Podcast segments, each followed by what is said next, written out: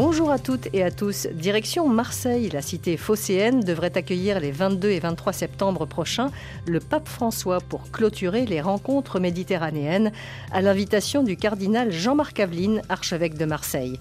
Ces rencontres du 17 au 24 septembre, ce sont environ 70 évêques, mais aussi plus d'une centaine de jeunes de toutes confessions ou des non-croyants tous venus des cinq rives pour évoquer les défis auxquels la Méditerranée est confrontée. L'eau, les ressources naturelles, les questions écologiques, les migrations surtout, le dialogue interreligieux, la rencontre entre les cultures. Des conférences, expositions et concerts se dérouleront donc à Marseille, ville ouverte sur la Méditerranée et sur le monde. Des milliers de personnes sont attendues.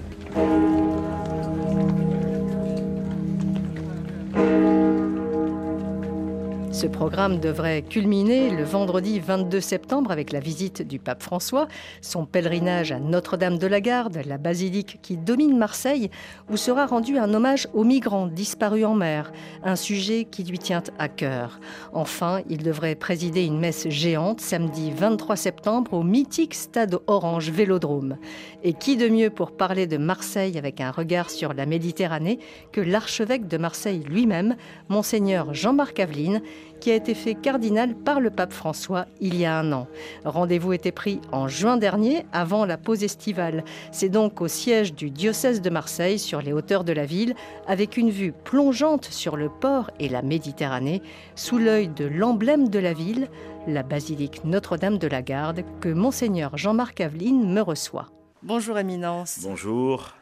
Merci de m'accueillir ici à Marseille, donc euh, ville de 800 000 habitants, ouverte sur la Méditerranée, diverses, multiples, inégalitaires. Euh, ici même, dans votre diocèse, vous êtes euh, archevêque depuis 2019. Marseille, votre ville que vous connaissez par cœur, dont vous êtes profondément imprégné, hein, dont vous allez nous parler, et à travers elle, donc, nous emmener sur ses rives, une de ces cinq rives de la Méditerranée. Donc Marseille, tout d'abord, peut-être comment la décrire Alors d'abord, ici, nous sommes juste à côté de Notre-Dame de la Garde, qu'on surnomme la Bonne Mère. Pourquoi on la surnomme la Bonne Mère, cette euh, basilique qui domine la ville de Marseille? C'est sur, cette colline qu'on appelle la colline de la Garde parce qu'elle servait de, phare, de, surveillance aussi en mer. Euh, sur cette colline, il y avait un fort militaire, justement, qui était, à, cause de son emplacement stratégique, à la fois par rapport à la terre et par rapport à la mer. Et à l'intérieur de ce fort militaire, en 1214, un, ermite s'était installé. Et les gens avaient pris euh, euh, l'habitude qu'il y ait cette petite, ce termite, puis après une petite chapelle dans le fort, puis c'est devenu un lieu de procession, euh, l'ermite avait laissé une impression forte, et voilà, et ça s'est continué. Au fil des siècles, on a fêté donc les 800 ans en 2014, et après, ben, quand le fort militaire euh, est parti de là, la colline est quand même restée un point stratégique, parce que même pour la libération de Marseille, ça a été là que les combats aussi ont été très violents. Hein. Cours de la Seconde Guerre mondiale. Voilà, au cours de la Seconde Guerre mondiale. Mais voilà, petit à petit, on a embelli la chapelle, agrandi la chapelle, et c'est un de mes prédécesseurs, Saint Eugène de Mazenot, qui avait euh, voulu donc cette basilique, qui n'est pas très grande, mais qui est, à laquelle les Marseillais sont très attachés. Non seulement ceux qui sont en mer et qui travaillent en mer, les pêcheurs, les marins, etc., mais aussi les gens de la cité. Et alors on l'appelle la bonne mère parce que c'est une désignation affectueuse, et puis une mère de tous ces enfants qui sont à Marseille, quels qu'ils soient. Et aujourd'hui, je peux vous dire que, habitant au pied de la bonne mère, là, je mesure combien est vrai ce que je savais avant, mais que je, mesure maintenant euh, l'importance du fait que quand on vit à Marseille, quelque endroit qu'on habite, l'essentiel c'est de savoir si on voit la bonne mère. Et souvent, quand je vais chez des gens, ils me font voir la fenêtre à partir de laquelle on la voit. Et puis aussi, s'il arrive quelque chose dans nos vies, heureuse ou malheureuse, qu'on soit chrétien, qu'on soit musulman, qu'on n'ait pas trop de, religion ou je sais pas quoi, c'est le lieu où on est en, relation avec ce qui est plus fort que nous-mêmes, qui nous dépasse, mais en même temps auquel on peut se confier. Voilà le symbolique de la bonne mère. C'est ici qu'aura lieu d'ailleurs une messe, un recueillement euh, à la mémoire des personnes euh, qui sont décédées en mer, notamment les migrants. Les personnes, au départ, c'était euh, les personnes qui travaillaient en mer, les marins. C'est ça. Alors, en fait, quand le pape arrivera ici, on a souhaité qu'il fasse ce que font les Marseillais, c'est-à-dire qu'on monte à la bonne mère. Voilà. Donc, ça, c'est son premier geste. Et que d'abord, il y ait une petite prière mariale dans la basilique. La basilique, pas bien grande, il y a 200 places environ. Mais voilà, les prêtres du diocèse, les religieux, tout ça l'attendront. Et il, y aura, il fera comme on fait à Marseille. Il viendra prier à la Bonne Mère et il mettra une petite euh, bougie, euh, voilà, comme on fait. Et après, il descendra sur le parking. Et à l'extrémité du parking, il y a une stèle qui est là depuis une dizaine d'années pour les marins disparus en mer, auxquels on a ajouté ensuite les migrants morts en mer. Et donc là, on a pensé un temps de recueillement œcuménique et interreligieux euh, avec aussi les associations qui s'occupent des migrants en Méditerranée, mais pas qu'en Méditerranée, aussi dans, les montagnes des Alpes, à Briançon euh, ou du côté de Nice. Et, et, voilà, un temps œcuménique, interreligieux, avec ces associations, en hommage aux disparus en mer, mais en particulier aux migrants.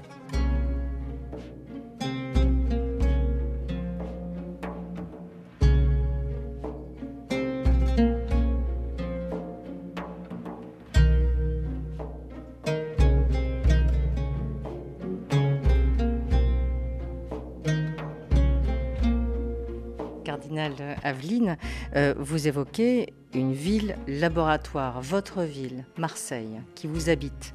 Une ville laboratoire, donc aux multiples confessions, communautés, porte de l'Orient et porte de l'Occident. Et pourquoi, selon vous, euh, est-elle véritablement cosmopolite? Vous dites que c'est peut-être même une des dernières villes cosmopolites de Méditerranée.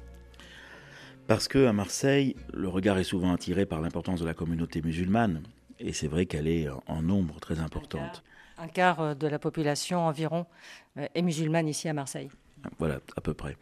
Et mais ce qui est caractéristique de la ville, c'est pas simplement ça, parce que ça on peut le trouver ailleurs. C'est qu'il y a aussi une population juive importante, environ 80 000 personnes. C'est la deuxième communauté juive de France, et la troisième d'Europe. Il y a les Arméniens, qui sont eux aussi entre 80 et 90 000. Il y a les Comoriens qui sont eux aussi euh, au même chiffre, entre 80 et 90 000, ce qui d'ailleurs euh, colore aussi la présence musulmane à Marseille. Elle n'est pas, n'est pas euh, maghrébine uniquement, elle est maghrébine, elle est subsaharienne, du Mali, du Sénégal beaucoup aussi, et, et elle est comorienne, beaucoup, beaucoup. Et puis après, vous avez aussi toutes les communautés qui viennent euh, parce que Marseille est une ville où l'on beaucoup échoue au fur et à mesure des drames du monde, hein, et, en particulier des drames du pourtour méditerranéen. Et donc vous avez aussi une grosse communauté libanaise, une grosse communauté euh, euh, syrienne, etc. Donc c'est ça qui fait que Marseille, c'est pas simplement une ville où il y a une présence musulmane importante, ça il y a ailleurs, et dans des proportions peut-être d'ailleurs tout à fait comparables, mais c'est un laboratoire qui demeure parce qu'il y a beaucoup de communautés et parce que, étant un port, il y a toujours eu dans son histoire ce mélange. D'ailleurs, le mythe fondateur, c'est le mariage de Gyptis et de Protis, c'est-à-dire euh, une autochtone avec un, beau marin euh, venu de Fossé euh, en Grèce.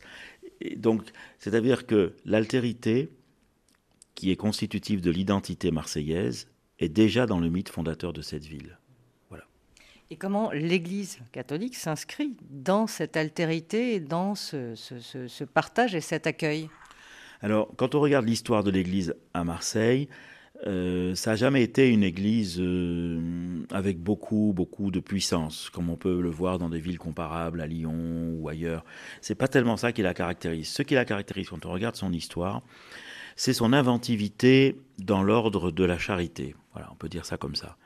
C'est-à-dire que les, grandes choses qui ont marqué l'histoire de cette Église, c'est euh, voilà, sa capacité à euh, créer ce qui est nécessaire à des catégories sociales ou euh, des personnes arrivant d'ailleurs, ou alors c'est des orphelins, c'est les femmes en difficulté, c'est les, métiers précaires, c'est, voyez, c'est ça sa richesse. Et je trouve que c'est une très belle richesse les, grandes figures, Monseigneur Go, euh, l'abbé Fouque, euh, voilà, les grandes figures, les, des, religieuses qui ont créé des choses merveilleuses ici. C'est dans la charité que cette Église a son excellence. C'est bien aussi parce que ça, ne la rend pas puissante, mais euh, ça la rend au service. Et elle est à sa place.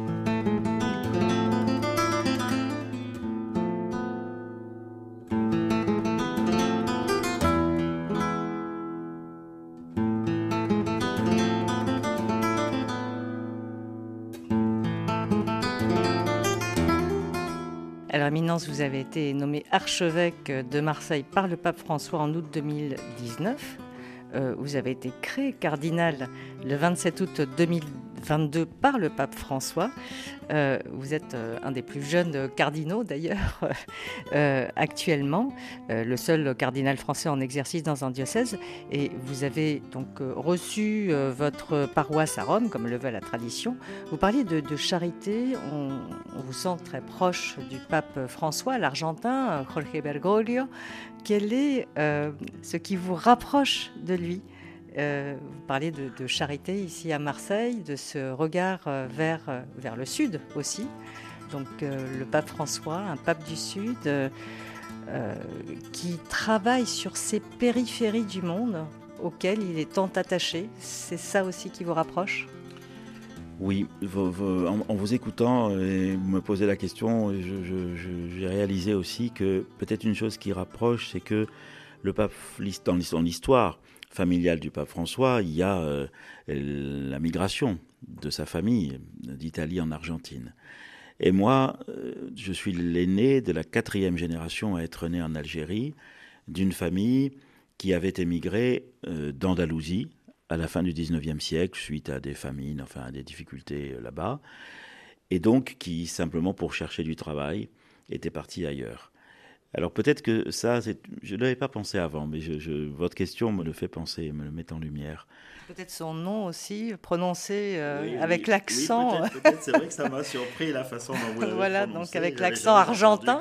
Voilà, c'est l'accent argentin, donc effectivement, qui a des tonalités très italiennes, notamment à Buenos Aires, ah très prononcées. Ah oui, merci, parce que je ne savais pas tout ça. Mais c'est peut-être effectivement votre accent euh, qui m'a éveillé sur là-dessus. Et c'est vrai qu'il y a une.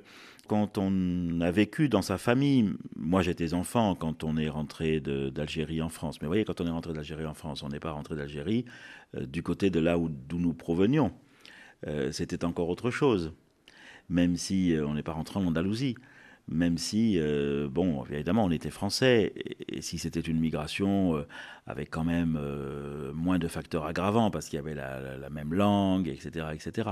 Mais tout de même, c'est une migration, on est jeté sur les routes, et on n'a pas pu emporter grand-chose, surtout que ma famille était toujours restée des travailleurs simples, modestes, voilà, au début c'était des ouvriers agricoles, ça m'a aussi fait comprendre que à l'époque où ils sont partis d'Andalousie, les flux migratoires en Méditerranée allaient plutôt du nord vers le sud pour chercher du boulot. Et, donc là aussi, il faut, il faut toujours regarder l'histoire parce que ça nous apprend que dans l'histoire, euh, les flux migratoires suivent euh, toutes les directions de la rose des vents. Hein. donc il faut rester prudent dans nos affirmations. Alors je pense que ça, ça nous rapproche, ça nous rapproche, vous voyez, parce que ça veut dire la conscience d'une certaine précarité, et la conscience aussi dans la fidélité à notre histoire, euh, d'une attention particulière à avoir à, ceux aussi qui quittent leur pays, non pas parce que ça leur fait plaisir, mais parce qu'ils y sont contraints.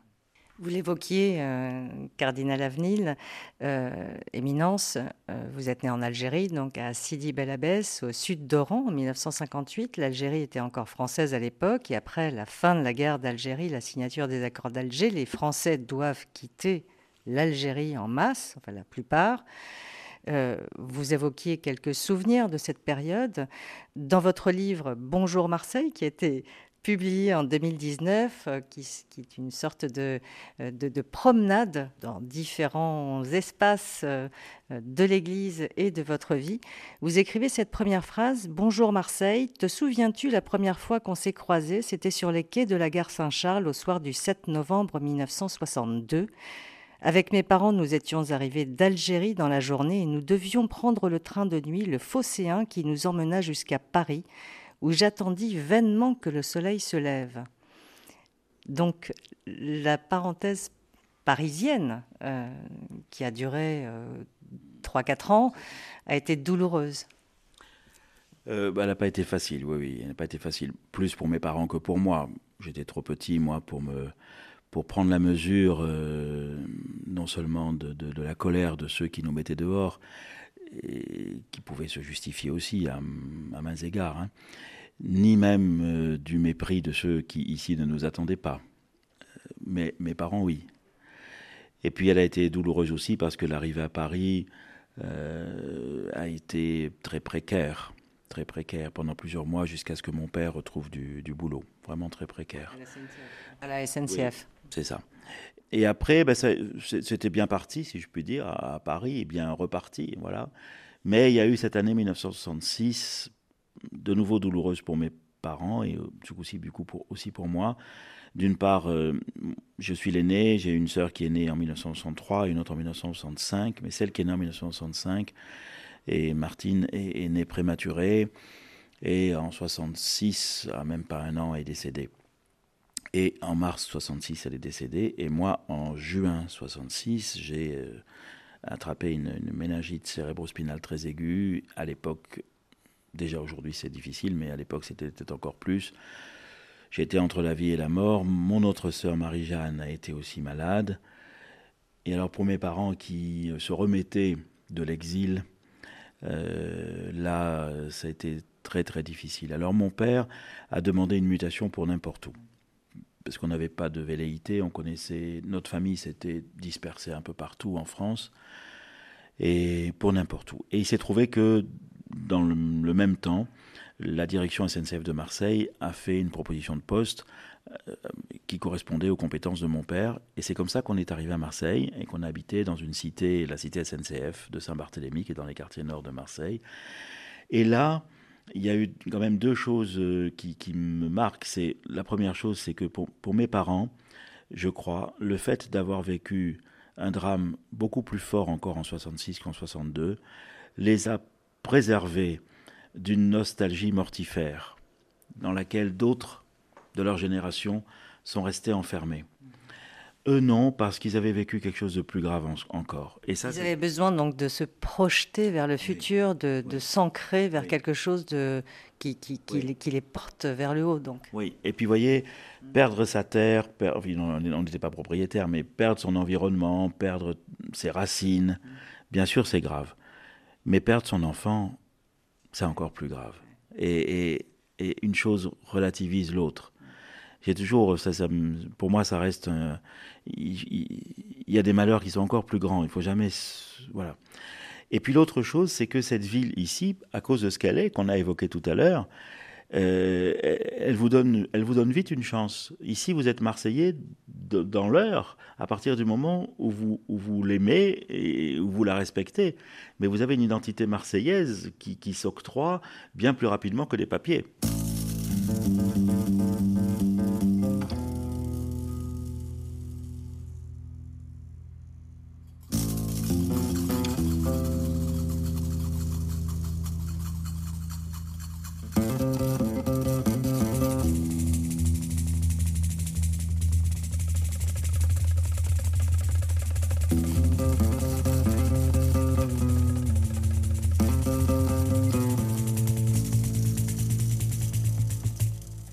Vous êtes arrivé, donc pour reprendre ce, déracinement hein, d'Algérie, vous arrivez avec une petite valise en bois. Racontez-moi l'histoire de cette petite valise que vous avez toujours, que vous avez gardée. Donc c'est ce qui vous relie finalement euh, à cette euh, première vie.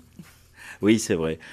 J'étais enfant hein, euh, et nous habitions. Enfin, je suis né à Belabès, mais je n'ai fait qu'y naître. C'est-à-dire, c'était c'était pour le confort de l'accouchement pour ma mère qu'on était revenu là parce que la famille était là. Mais mon père travaillait à Colombéchard, donc nous étions déjà à Colombéchard, qui est une oasis euh, bien plus au sud encore. Hein. c'est presque 1000 km au sud d'Oran, hein, Colombéchard, à la frontière marocaine.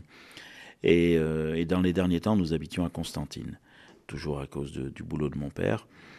Euh, et puis là, il a fallu se rendre à l'évidence. Mais vous voyez, nous, on est parti le 7 novembre 62. C'est loin après les accords d'Évian. C'est loin. Donc, euh, c'est parce que aussi, euh, ceux qui avaient beaucoup, il m'a fallu du temps pour comprendre ça, mais ceux qui avaient de l'argent, qui étaient des colons, qui étaient installés, ceci, ils avaient anticipé les choses. ils avaient une compréhension de ce qui était en train de se jouer et ils avaient les moyens de préparer l'avenir. Nous, non. Même pas de comprendre ce qui était en train de se passer. Et nous ne sommes partis que lorsque les, les, c'est devenu trop dangereux, même dans l'HLM où nous étions. Euh, le couloir était le seul endroit en sécurité parce qu'il n'y avait pas de vitres. Mais les autres pièces, c'était, c'était voilà. Et donc on est parti comme ça. Et à ce moment-là, on est parti avec pas grand-chose et mon oncle, avec qui on, cohabitait là et euh, qui, qui, était, qui travaillait lui aussi le bois, m'a fait une petite valise pour que je participe quand même, moi aussi, euh, qui était proportionnelle à ce que je pouvais porter, mais m'a fait une petite valise pour que je participe moi aussi à ce déménagement. Et ça m'est resté, ça m'est resté et je l'ai gardé. Alors, vous êtes à Marseille. Euh, vous racontez que, effectivement, Marseille, euh, on devient Marseillais dans l'heure. Comment Marseille vous a forgé, vous? Vous avez donc euh, passé votre enfance. Vous aviez à peu près 7 ans quand vous êtes arrivé à Marseille avec vos parents. Vous êtes resté dans les quartiers nord. Vous y êtes resté très attaché. comment vous a-t-elle forgé cette ville? Ça, c'est difficile de le, de le savoir. C'est tout un ensemble de choses. Il y a, oui, il y a plusieurs choses que je, que je relis maintenant. Hein. Je ne peux pas dire ça m'a forgé à tel moment, mais je relis maintenant. Des choses qui m'ont marqué. C'est euh, ce qui m'avait marqué déjà enfant, c'est la capacité des gens d'ici à se mettre en scène. C'est-à-dire, euh, vous faites la queue euh, au boucher, le boucher, il y a dix personnes qui attendent, naît une espèce de conversation entre tout le monde, le boucher y compris. Du coup, vous attendez beaucoup plus parce que comme il parle, il ne peut pas vous servir trop vite. Mais on se, on se met en scène. Et si vous allez toujours chez le même boucher et qu'il arrive quelque chose de difficile, eh bien, bon, ça va le prendre, difficile et tout ça, mais il va toujours en avoir un qui va trouver comment quand même euh, ramener le sourire. C'est-à-dire cette capacité à se mettre en scène qui permet, avec le sens de l'humour, de ne pas subir le réel. Ça ne veut pas dire euh, faire comme si les choses n'étaient pas difficiles, mais avoir la capacité, par la capacité de se mettre en scène et par un certain sens de l'humour, de ne pas le subir complètement. Et ça, je, trouve que c'est une capacité théâtrale qui n'est euh, pas propre à Marseille, que je trouve dans plusieurs pays méditerranéens, hein, mais qui, moi, m'a marqué comme une des forces de cette ville. C'est que même le malheur n'a pas le dernier mot si vous savez le prendre, je ne dis pas avec humour, parce que humour, c'est pas, envoyé, mais avec euh, une certaine distance, et que le malheur ne peut pas effacer à jamais le sourire. C'est pas vrai. Après, il y a une deuxième chose, maintenant aussi avec la, la distance, hein, que je peux relire, c'est la grande pudeur. Et parfois, l'extravagance ne sert qu'à cacher la pudeur. Mais cette pudeur aussi, elle est méditerranéenne, elle est, provençale aussi. il suffit de lire Giono, elle est provençale. La pudeur, c'est ce qui fait que, bon, on, sait ce, dont il, sur quoi il faut se retenir, ce dont il ne faut pas trop parler. Mais pour cacher cette pudeur, alors on aura de l'extravagance. Donc ça aussi, c'est une force, je trouve. Hein. Et puis après, il y a à cause de tout cela, euh, l'art, de la rencontre. L'art de la rencontre.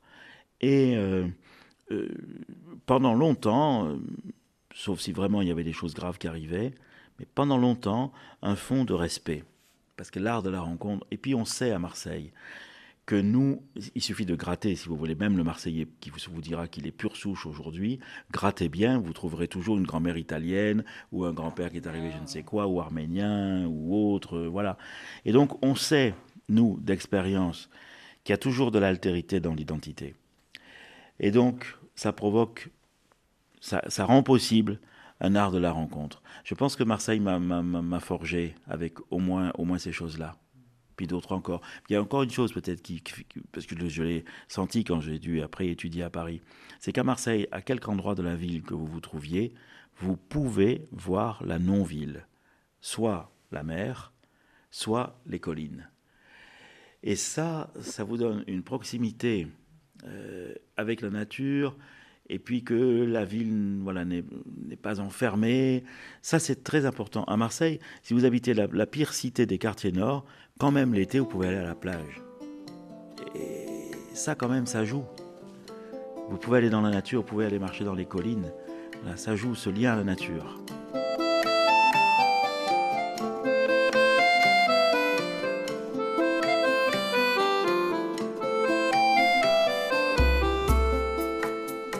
Parlez aussi de Marseille comme un message où la détresse se mêle à l'espérance.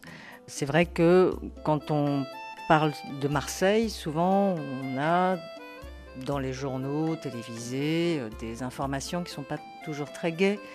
Euh, la liste des tués par balle qui s'allonge, les règlements de compte, euh, souvent sur fond de trafic de drogue, une ville blessée aussi avec des attentats qu'il y a eu par exemple en 2017, l'attaque au couteau à, Marseille, revendiquée par l'État islamique. Cet attentat devant la synagogue à Djerba où un Marseillais a été tué également. Euh, c'était il n'y a pas si longtemps. Les effondrements des immeubles, on pense à la rue d'Aubagne en 2018, l'explosion récente encore dans, un immeuble il y a quelques mois. Comment l'Église tente de tisser euh, des ponts euh, pour contribuer à faire baisser ces tensions? Vous parlez de, ce qui vous a forgé et ce qui est, Marseille, qui peut aider. mais comment l'Église, vous-même, cardinal, avec votre tâche aussi d'archevêque de, Marseille, vous essayez de tisser ces liens? Moi, je, j'encourage beaucoup les, liens euh, euh, humains, de, personne à personne. Quoi, voilà. On peut, sur les questions interreligieuses par exemple, euh, bon, il y a des colloques, il y a des, grandes réunions, c'est important, mais le plus important, c'est les liens d'amitié qu'on peut tisser et qu'on peut entretenir quand vous avez un ami juif, eh ben, ça change. Voilà, il vaut mieux un ami que des idéologies. Ça, ça équilibre. Ensuite, par rapport aux, difficultés que connaît cette ville, et Dieu sait s'il y en a, hein, on dit souvent, je dis, vous savez, cette ville est exaspérante, exaspérante d'incivilité, de, quand, quand, quand les, éboueurs se mettent en grève, c'est terrible, c'est voilà, bon, elle est exaspérante. Mais elle est attachante par un peu plus encore de raisons que ce qu'elle n'est exaspérante. Et elle, est attachante pour les raisons qu'on disait tout à l'heure. Moi, j'encourage donc à, la, la, relation qui peut aller jusqu'à une relation d'amitié, parce que c'est le tissu.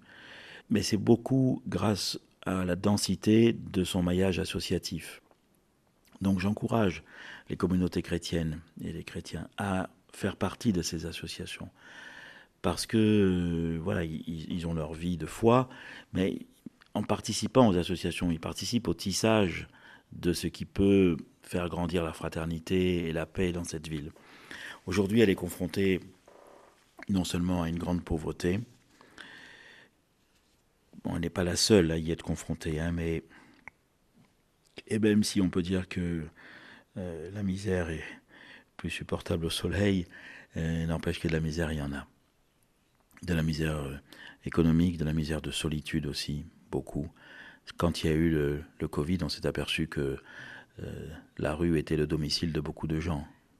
Et alors après, on l'oublie. Mais donc voilà, donc j'encourage tout ça et la présence des chrétiens dans ces associations, et en particulier euh, des associations qui viennent en aide à ceux qui en ont le plus besoin. J'avais lancé des, demandé par exemple aux paroisses du centre-ville de faire avant les messes du dimanche des petits déjeuners pour les personnes de la rue, parce que le dimanche, il y a des associations qui s'en occupent, sont moins disponibles, donc ben, on peut prendre le relais.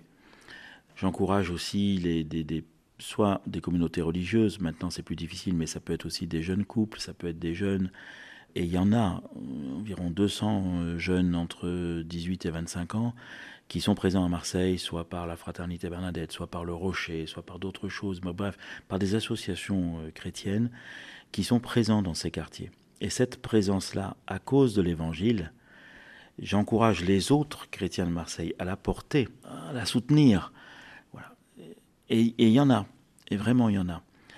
Hier soir, j'avais ici un conseil, ce qu'on appelle le conseil de la pastorale des jeunes, en les écoutant, c'était que les responsables qui étaient là, ils étaient une bonne trentaine, hein, et chacun représentait un ou deux groupes.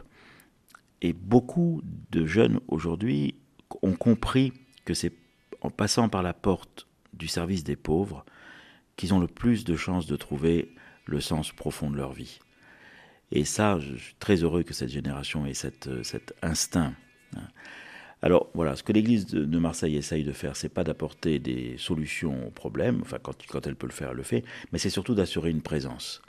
Elle le fait par les écoles qu'on essaie d'entretenir dans ces quartiers, des écoles qui sont catholiques, même si euh, les élèves sont en grande majorité musulmanes, mais l'école reste catholique, ça veut dire quelque chose. Nous, on a fait le choix de ne pas les fermer. Et puis, euh, dans les cités, dans les cités au maximum. Et vous êtes aussi un grand artisan de ce dialogue interreligieux, hein, puisque en 1992, vous avez fondé l'ISTR, l'Institut de sciences et de théologie des religions de Marseille, que vous avez dirigé jusqu'en 2002. Euh, et puis, vous avez été aussi consulteur du Conseil pontifical pour le dialogue interreligieux entre 2008 et 2013, donc euh, euh, auprès du Vatican. Tout cela aussi euh, il faut continuer à le mettre en œuvre, il faut le continuer à le développer. Et c'est aussi dans ce cadre-là que va venir donc le pape François euh, à Marseille. C'est dans ce dialogue interreligieux avec tous les interlocuteurs des cinq rives de, la Méditerranée, dont Marseille fait partie. Oui. Euh, cette, rencontre de septembre, elle s'inscrit dans un processus qui avait été lancé par la conférence épiscopale italienne, avec une première rencontre à Bari en février 2020, une deuxième à Florence en février 2022. Et à Florence, le maire de Florence, à cause de, l'anniversaire de Giorgio Lapira, qui est un de ses prédécesseurs, qui avait été un penseur de la Méditerranée et un acteur des relations méditerranéennes, avait aussi invité des maires d'un certain nombre de villes du pourtour méditerranéen. Et puis après, la conférence épiscopale italienne m'a demandé de, de prendre le relais avec le soutien bien sûr de la conférence épiscopale italienne, mais de prendre le relais. Et euh, c'est comme ça que j'avais été voir le, pape pour, euh, lui, dire que bon, moi je pourrais prendre le relais, c'était pas forcément que ce soit à Marseille, ça pouvait être ailleurs, hein, mais c'était bien que ce soit hors d'Italie pour montrer que euh, voilà. Et, donc bon mais comme lui Marseille l'attire pour les raisons qu'on a évoquées tout à l'heure ça s'est vite orienté vers Marseille alors, effectivement, la dimension interreligieuse fait partie de, ce qu'est euh, l'ensemble des peuples riverains de la Méditerranée. Euh, il n'y a pas que ça comme défi ça en fait partie, hein, mais il n'y a pas que ça comme défi. Quand on fait le tour de tous les pays actuellement, euh, si vous regardez chacun, euh, il n'y en a pas beaucoup qui soient euh, en zone stable, que ce soit du point de vue de la guerre ou du point de vue économique ou du point de vue des tensions géopolitiques. voilà. Et donc, la rencontre de Marseille, qui donc prend le relais, j'ai voulu aussi l'étendre à cinq rives parce qu'on n'avait pas intégré la mer Noire, la mer Égée, la mer Noire, alors que euh, ça fait partie, une goutte, je dis souvent qu'une goutte du Dniepr finit un jour euh, par arriver à Gibraltar. Hein. Donc il sera question d'Ukraine. Aussi. Il sera question aussi d'Ukraine. Oui, aussi, aussi. La liste des évêques déjà inscrits, euh, c'est donc Barcelone, l'archevêque de Barcelone, l'archevêque de Rabat, Alger, Constantine, Tunis, un de Libye, mais je ne sais pas encore lequel, le patriarche copte catholique d'Égypte, le patriarche latin de Jérusalem, deux évêques de Terre Sainte, cinq évêques du Liban, un évêque, euh, l'évêque syriaque d'Alep, l'évêque syriaque de Bagdad, un évêque de Turquie, un de Roumanie, j'ai reçu cette nuit, un de Bulgarie, l'archevêque d'Odessa en Ukraine, un de Géorgie, un d'Arménie, Peut-être un de Russie si on y arrive, mais ça je ne sais pas sûr encore, mais pas la Crimée. Il faudrait un de la... bon, enfin bon, on va voir. L'archevêque d'Athènes, le président de la conférence épiscopale d'Albanie, un évêque du Monténégro, l'archevêque de Belgrade, euh, l'archevêque de Ljubljana, puis des Italiens, puis des Français du pourtour méditerranéen. Donc ça fait un, un, moment assez exceptionnel. Déjà rien que ça, ils arrivent dès le mercredi soir. Et nous n'invitons pas des maires, mais nous invitons des jeunes étudiants et jeunes pros 18-35 ans du pourtour méditerranéen qu'on est allé chercher via un formulaire et pour lesquels on fait une sélection. En gros, il y aura une soixantaine d'évêques, une soixantaine de jeunes. Et alors les jeunes, eux, euh, sont euh, de toutes les confessions et de toutes les religions, ou sans religion, du pourtour méditerranéen. C'est-à-dire qu'on garde les évêques catholiques, Il y aura peut-être un ou deux évêques orthodoxes, on verra comment on va faire. Mais les, les jeunes, eux, représentent cette diversité religieuse que vous évoquiez.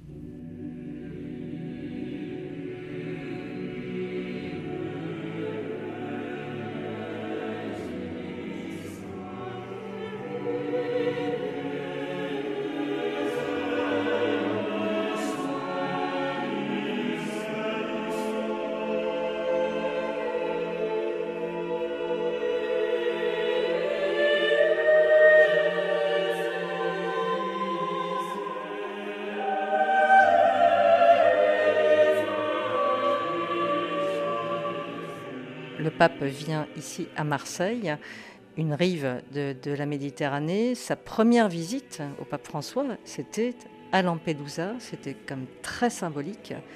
Euh, il va y avoir euh, également un moment fort, euh, une prière œcuménique, un partage donc interreligieux à la mémoire des migrants disparus en mer, à la basilique de Notre-Dame de la Garde. On en parlait en début d'émission. qu'on surnomme donc la Bonne Mère. pourquoi c'est si important que le pape François vienne avec ce message particulier Alors c'est important d'une part parce que lui-même a entrepris dès son élection il y a dix ans euh, ce qu'on pourrait appeler un, pèlerinage méditerranéen, et qu'il avait commencé il y a dix ans, on le, marquera ça aussi, hein, à quelques semaines près, à Lampedusa. Et puis après, il est allé à Malte, à Chypre, à Lesbos, enfin bref, à plein d'endroits en Méditerranée. Et Marseille est une autre étape de ce pèlerinage méditerranéen. Et on aimerait, dans la préparation, là, euh, recueillir déjà euh, tout l'héritage de ce pèlerinage et voir qu'est-ce que Marseille peut ajouter à, ce chapelet de, villes méditerranéennes euh, qu'il aura, qu'il aura visité. Bon, ça, on va voir, parce qu'on ne peut pas le déterminer trop à l'avance. On va voir comment ça va se passer. Mais quel, quel est le but de cette rencontre, de la venue du pape? Pour faire quoi, en fait? Pour Pourquoi par la suite? Eh bien, lui-même, lui-même, il faut qu'il redonne une feuille de route. C'est comme ça qu'on avait pensé les choses après Florence. Il faut qu'il redonne une feuille de route. Pour qu'il la redonne, il faut aussi tenir compte de, tout le travail qu'on aura pu faire en amont, là, avec les jeunes, avec les évêques, puisqu'on va leur envoyer des devoirs de vacances pour euh, préparer les choses. Il faut regarder les, les grands défis qu'on a évoqué, hein, migratoire, environnemental, on n'a pas évoqué, mais il est, très important, le défi environnemental, les tensions géopolitico-religieuses, euh, les grandes disparités euh, économiques. Mais il faut aussi regarder les ressources, parce que la Méditerranée a des ressources propres, spirituelles. C'est quand même le berceau de, des trois grands monothéismes. Euh, c'est quand même c'est quand même le lieu où, certes, il y a beaucoup de conflits, mais il y a, énormément de ressources humaines dans l'art de vivre ensemble, euh, qu'on évoquait tout à l'heure pour Marseille, mais qu'on trouve ailleurs. Donc la Méditerranée, pour reprendre ce que vous disiez par rapport à Marseille, elle a à la fois un message de détresse parce qu'elle est confrontée à des défis énormes et que sur les côtes, la mer est la même, mais les situations vécues sont extrêmement différentes mais en même temps, elle a des ressources énormes, humaines et spirituelles. Alors, je pense qu'à cause de ça, elle a aussi un message pour le monde. C'est ce que j'avais dit aussi au pape, euh, la Méditerranée, et que j'ai dit pour Marseille, hein, c'est un message. Donc c'est ça aussi qu'il faut arriver à exprimer, et je pense que l'étape Marseille peut permettre au pape d'exprimer ça et de le donner euh, vers l'avenir.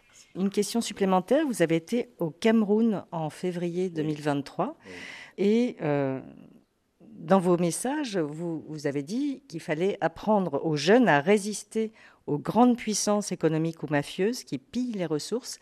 C'est le même message que le pape François a prononcé à Kinshasa, en République démocratique du Congo, euh, pour dire ôtez vos mains euh, de notre terre, ôtez vos mains de l'Afrique. Oui, euh, a. J'ai été très marqué. Je suis allé à, Yaoundé, à Mbalmayo, et, j'avais aussi travaillé avec des évêques euh, de, du Rwanda, euh, Congo, enfin de cette région centrale là, de l'Afrique. J'étais très marqué par la, déforestation. C'est incroyable, j'étais allé il y a quelques années. Là, je suis retourné euh, au bord du fleuve Nyon. 10 camions par jour, chargeant des troncs d'arbres énormes. Et ça continue.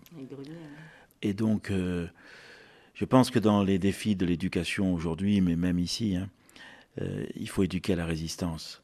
Et là, en particulier à ceux qui pillent euh, l'environnement.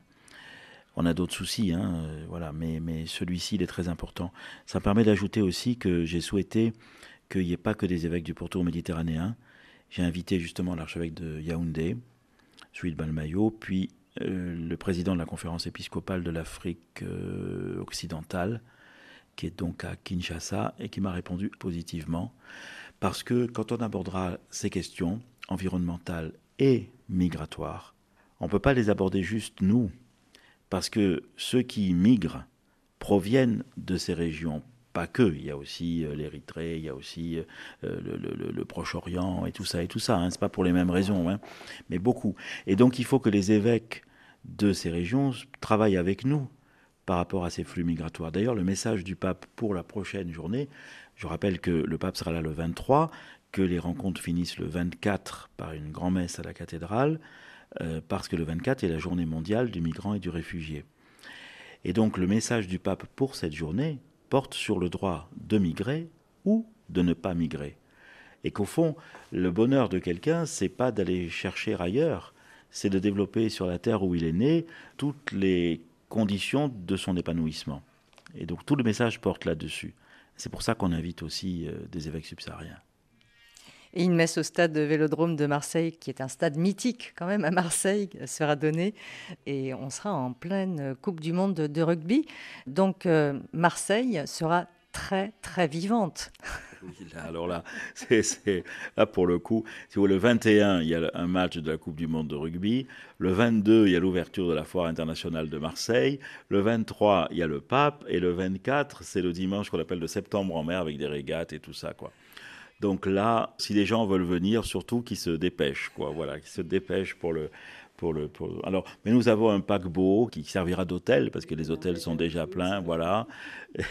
bon, mais euh, vous voyez euh, le, pourquoi de cette visite du pape, elle, est, pour redonner un élan, remobiliser des ressources, remobiliser aussi euh, ceux qui, sans être religieux, sont des acteurs civils qui tentent de, relever les défis de la Méditerranée. L'eau, par exemple, on va, on va y consacrer pas mal de, temps. Hein. L'eau, la malnutrition, enfin voilà, tous ces acteurs-là, économiques aussi c'est pour redonner un élan, euh, pour favoriser la paix, la fraternité, et puis pour coller aux aspirations aussi, en particulier des jeunes. C'est pour ça que moi j'ai fait le choix que ce soit des jeunes que nous invitions. Euh, ils sont le présent, pas simplement l'avenir, mais ils sont déjà le présent de la Méditerranée. Ils ont des aspirations, souvent elles sont liées à la mobilité pour le travail, à la possibilité d'étudier. Euh, il y, a des solutions qu'on peut trouver. L'Église n'a pas toutes les solutions, mais elle peut apporter une contribution. Merci beaucoup, cardinal Jean-Marc Aveline, de nous avoir reçus ici, dans votre bureau, à côté, sous bonne garde de Notre-Dame de la Garde. Merci à vous. Merci beaucoup à vous. Merci.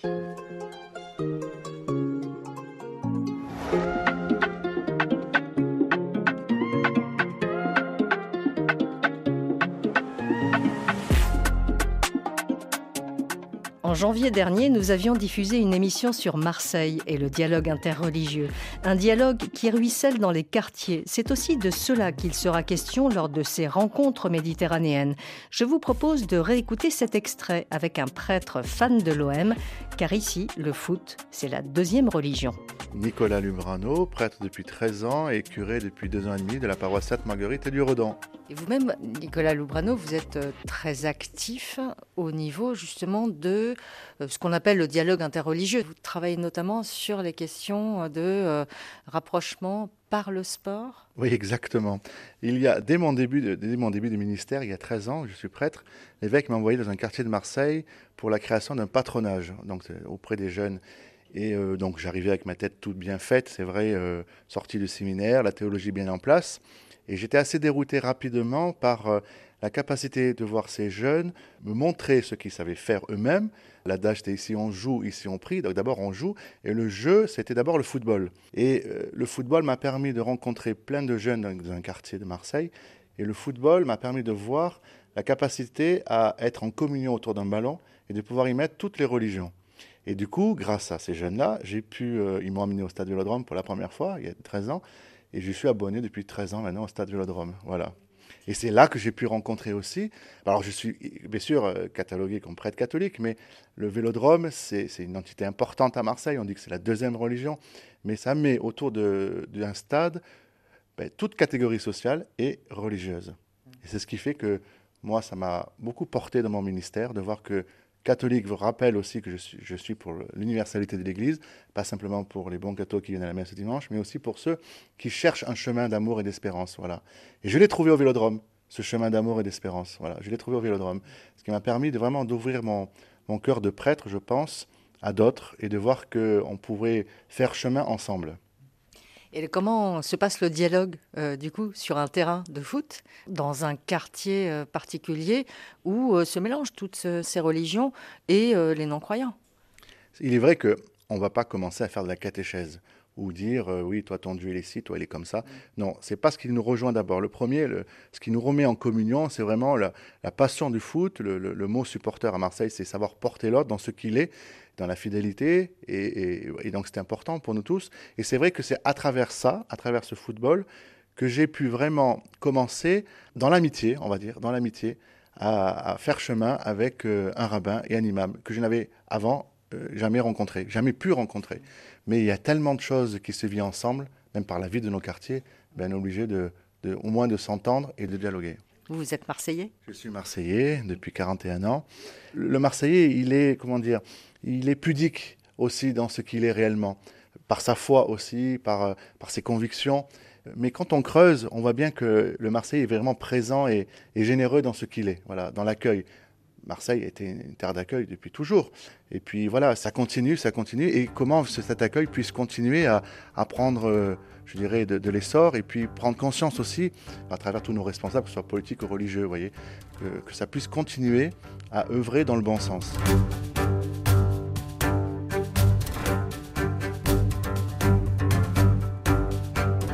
Le pape François se rend à Marseille et part en France, a-t-il déclaré, même s'il sera accueilli par le président Emmanuel Macron. Marseille comme ligne de fracture, un espace de rencontre, une porte de l'Orient et une porte de l'Occident. Dans l'avion qui le ramenait des JMJ de Lisbonne début août, il était apparu très préoccupé par les questions migratoires. La Méditerranée est un cimetière, mais le cimetière le plus grand est le nord de l'Afrique. Un grand merci au cardinal Jean-Marc Aveline, archevêque de Marseille. Cette émission était réalisée par Ludivine Amado, à réécouter en podcast sur rfi.fr, l'appli Pure Radio, X ou Facebook. La semaine prochaine, nous serons à Marseille après ces rencontres méditerranéennes. Bonne semaine à tous.